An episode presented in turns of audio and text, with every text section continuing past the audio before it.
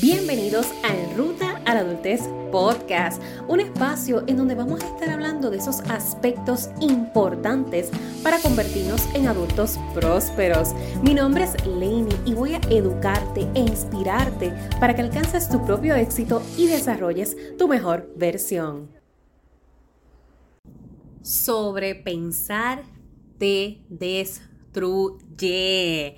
Seguimos en este segundo episodio de esta serie especial Estación 29, en donde por 29 días del mes de enero, comenzando nuevo año, comenzando nueva etapa, nueva estación en mi vida, quiero compartir contigo reflexiones, reflexiones breves de cómo ha sido esta ruta a la adultez desde los ojos de Laney, de Laney, la que está detrás de este podcast, la que habla contigo, la que te comparte herramientas, pero que esta vez quiere ser la humana, la joven adulta que también ha tenido que batallar los famosos 20.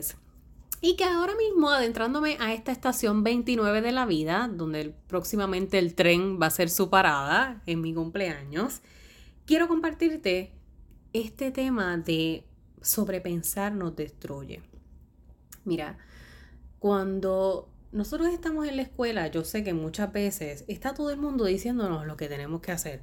O todo el mundo advirtiéndonos a veces de lo que nos espera. Ay, ustedes no saben, no se imaginan lo que les espera. Ustedes no tienen ni idea de todo el trabajo que requiere ser adulto, eh, todas las responsabilidades que van a llegar ahora a su vida.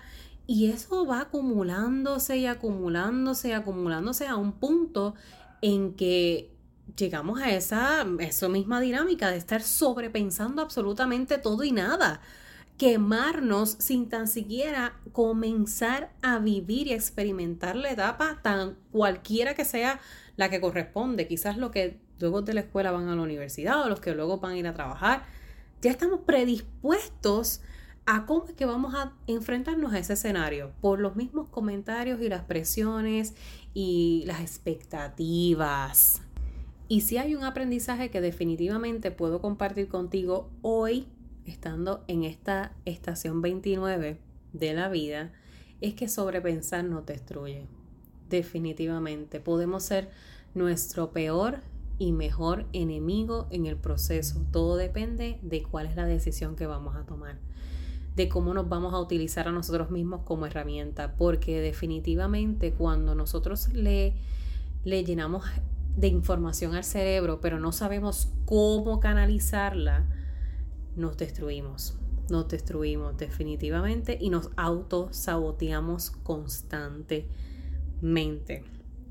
Nosotros sobrepensamos tanto, sobrepensamos tanto, tanto, tanto lo que vamos a hacer, lo que no vamos a hacer, lo que quiero hacer, lo que no quiero hacer, lo que la gente piensa, lo que la gente dice, lo que la gente dirá, lo que la gente le gustaría, lo que me gustaría que la gente quisiera ver.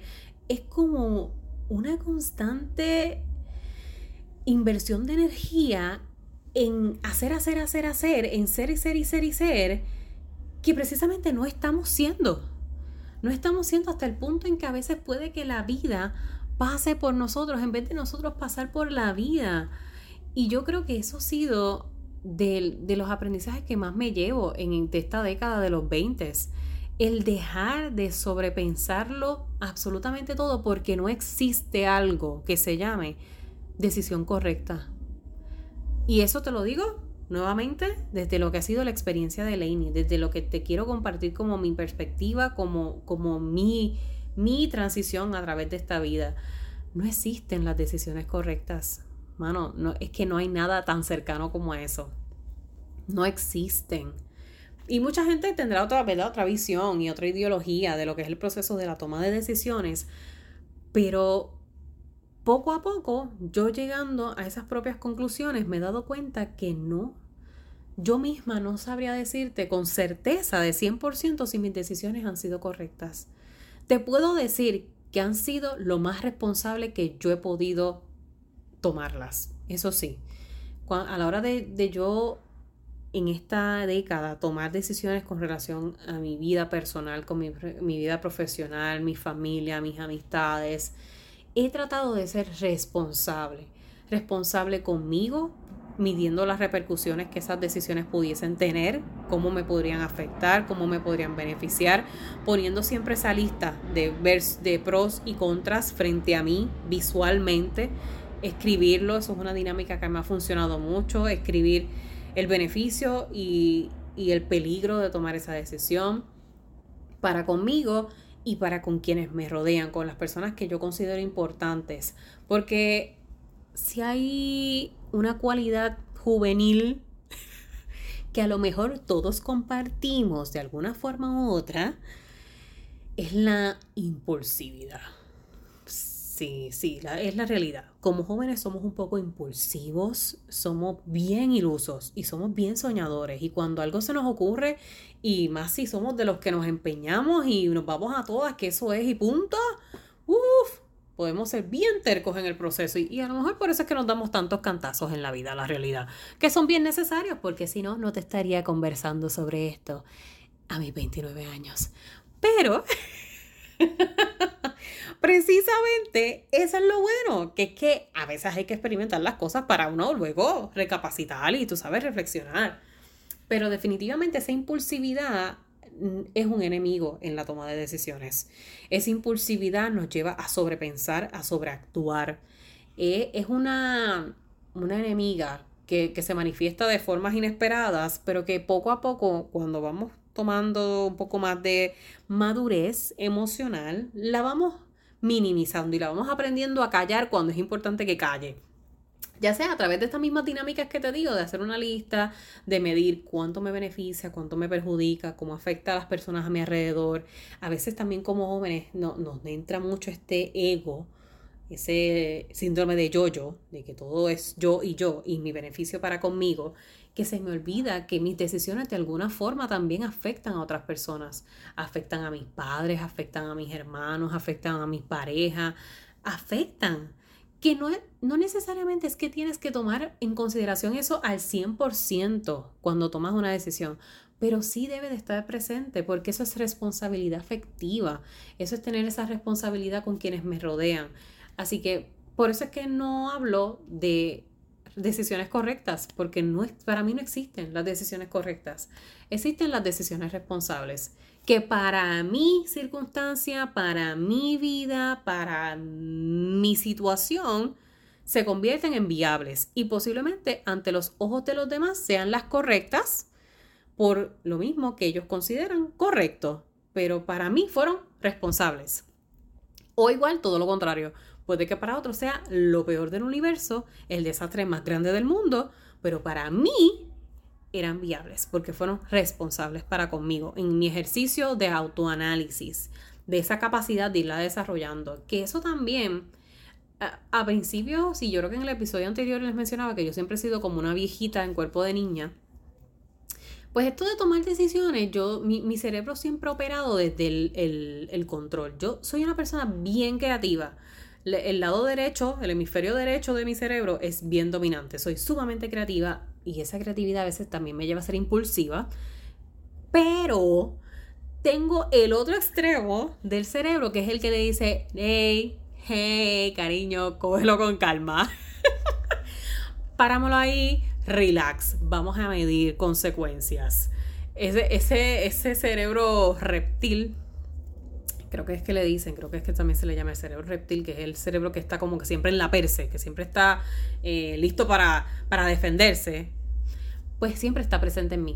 Sí, sí, definitivamente. Siempre también me ayuda a, a controlar un poco el lado creativo compulsivo. Así que sobrepensar en Laney, uy, bendito, eso es todo el tiempo, todo el tiempo, porque tengo una competencia constante de lo, lo creativo compulsivo versus lo que me dice, bájale 300 a la intensidad.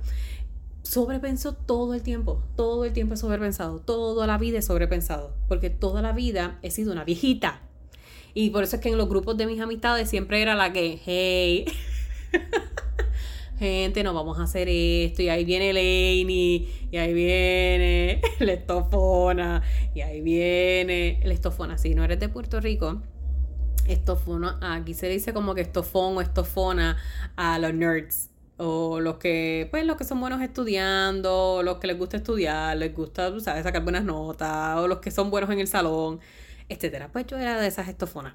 Eh, pero el punto es que, el punto es que, y para no hacerte el bochinche tan largo en, en, esta, en este episodio, es que, pues sí, sí, siempre fui de esas que en el salón señalaban como que ay, aquí viene la mamá del corillo, la mamá de los nenes, Laney, sí, la más responsable, bla, bla, bla, bla, bla.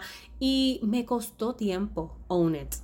Me costó tiempo aceptarme de esa manera. Y yo creo que de eso te voy a hablar un poquito más en otro episodio para no contarte todo el chisme en uno solo.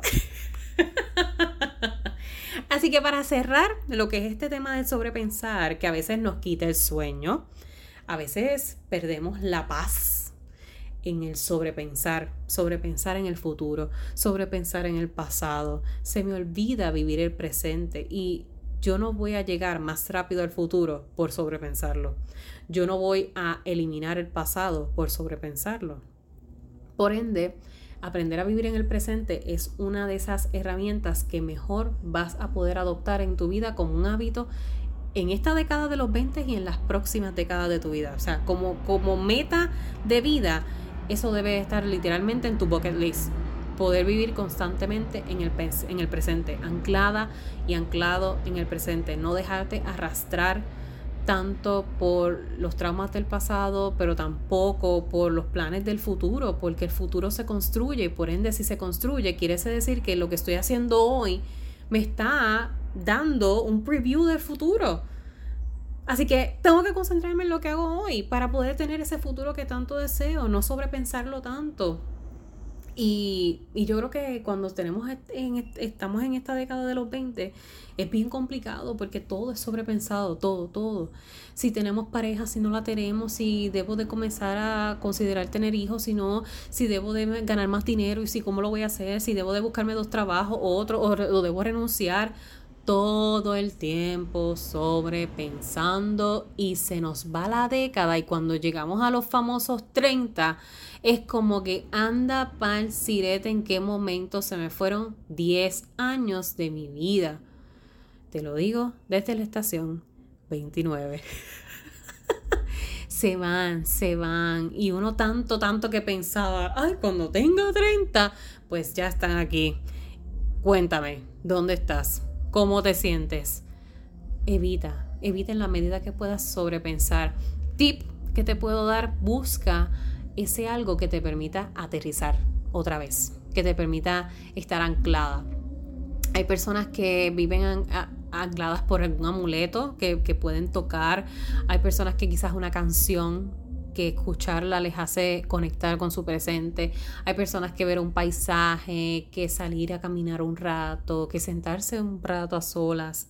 Busca las maneras de practicar ese ejercicio de mindfulness, que hoy se le conoce como mindfulness, que es nada más y nada menos que esa conciencia plena de el estar en el momento, para que no se te olvide que lo que tú estás viviendo ahora es importante.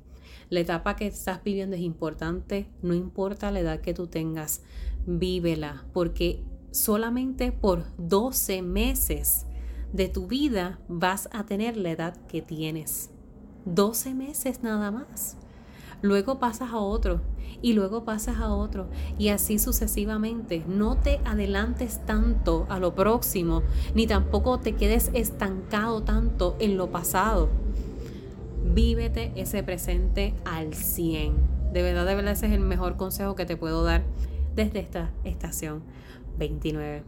Así que comparte este episodio con esa persona que a lo mejor le haga sentido y compártele esta nueva dinámica, todos estos nuevos temas que vamos a estar tocando, estos 29 episodios que vamos a estar teniendo durante el mes de enero. Chapa acá, llama gente, dile que se echen para para la tribu para que escuchen, me compartan qué opinas, déjame saber, me encantaría escuchar tu feedback, cuéntame qué opinas de esto de sobrepensar, cómo se ha manifestado esto de sobrepensar en tu ruta a la adultez y de qué manera lo has manejado, cómo te ha sido funcional manejarlo. Recuerda siempre, voy a ti, que para el resto me tienes a mí.